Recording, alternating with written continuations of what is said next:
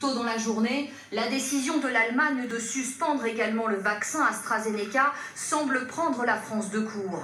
Et depuis quelques jours, la liste des pays européens qui font ce choix s'allonge. Ce soir, à son tour, l'Espagne prend la même décision. À chaque fois après le signalement de possibles effets secondaires.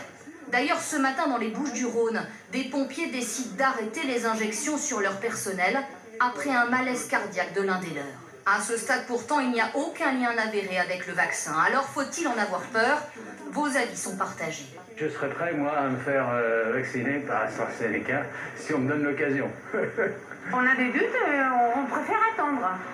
Je pense qu'il aurait fallu un peu plus de temps pour pouvoir euh, prendre du recul et savoir quelles sont vraiment les conséquences sur ce vaccin, sur les personnes susceptibles d'avoir des problèmes. L'Agence européenne du médicament doit rendre son avis jeudi l'utilisation du vaccin AstraZeneca en France est donc suspendue jusqu'à cette date au moins.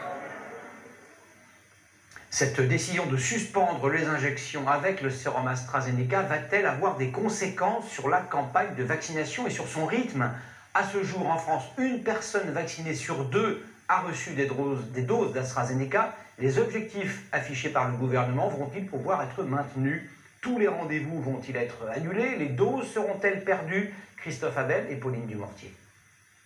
Oui, bonsoir madame. Je vous téléphonais pour vous dire que suite à la suspension euh, euh, du vaccin AstraZeneca, nous ne pourrons pas vous vacciner demain euh, à 14h30 comme prévu. À peine lancé, voilà la campagne de vaccination AstraZeneca Stop et Net. C'est compliqué, mais vous savez, on est pragmatique, on fera face.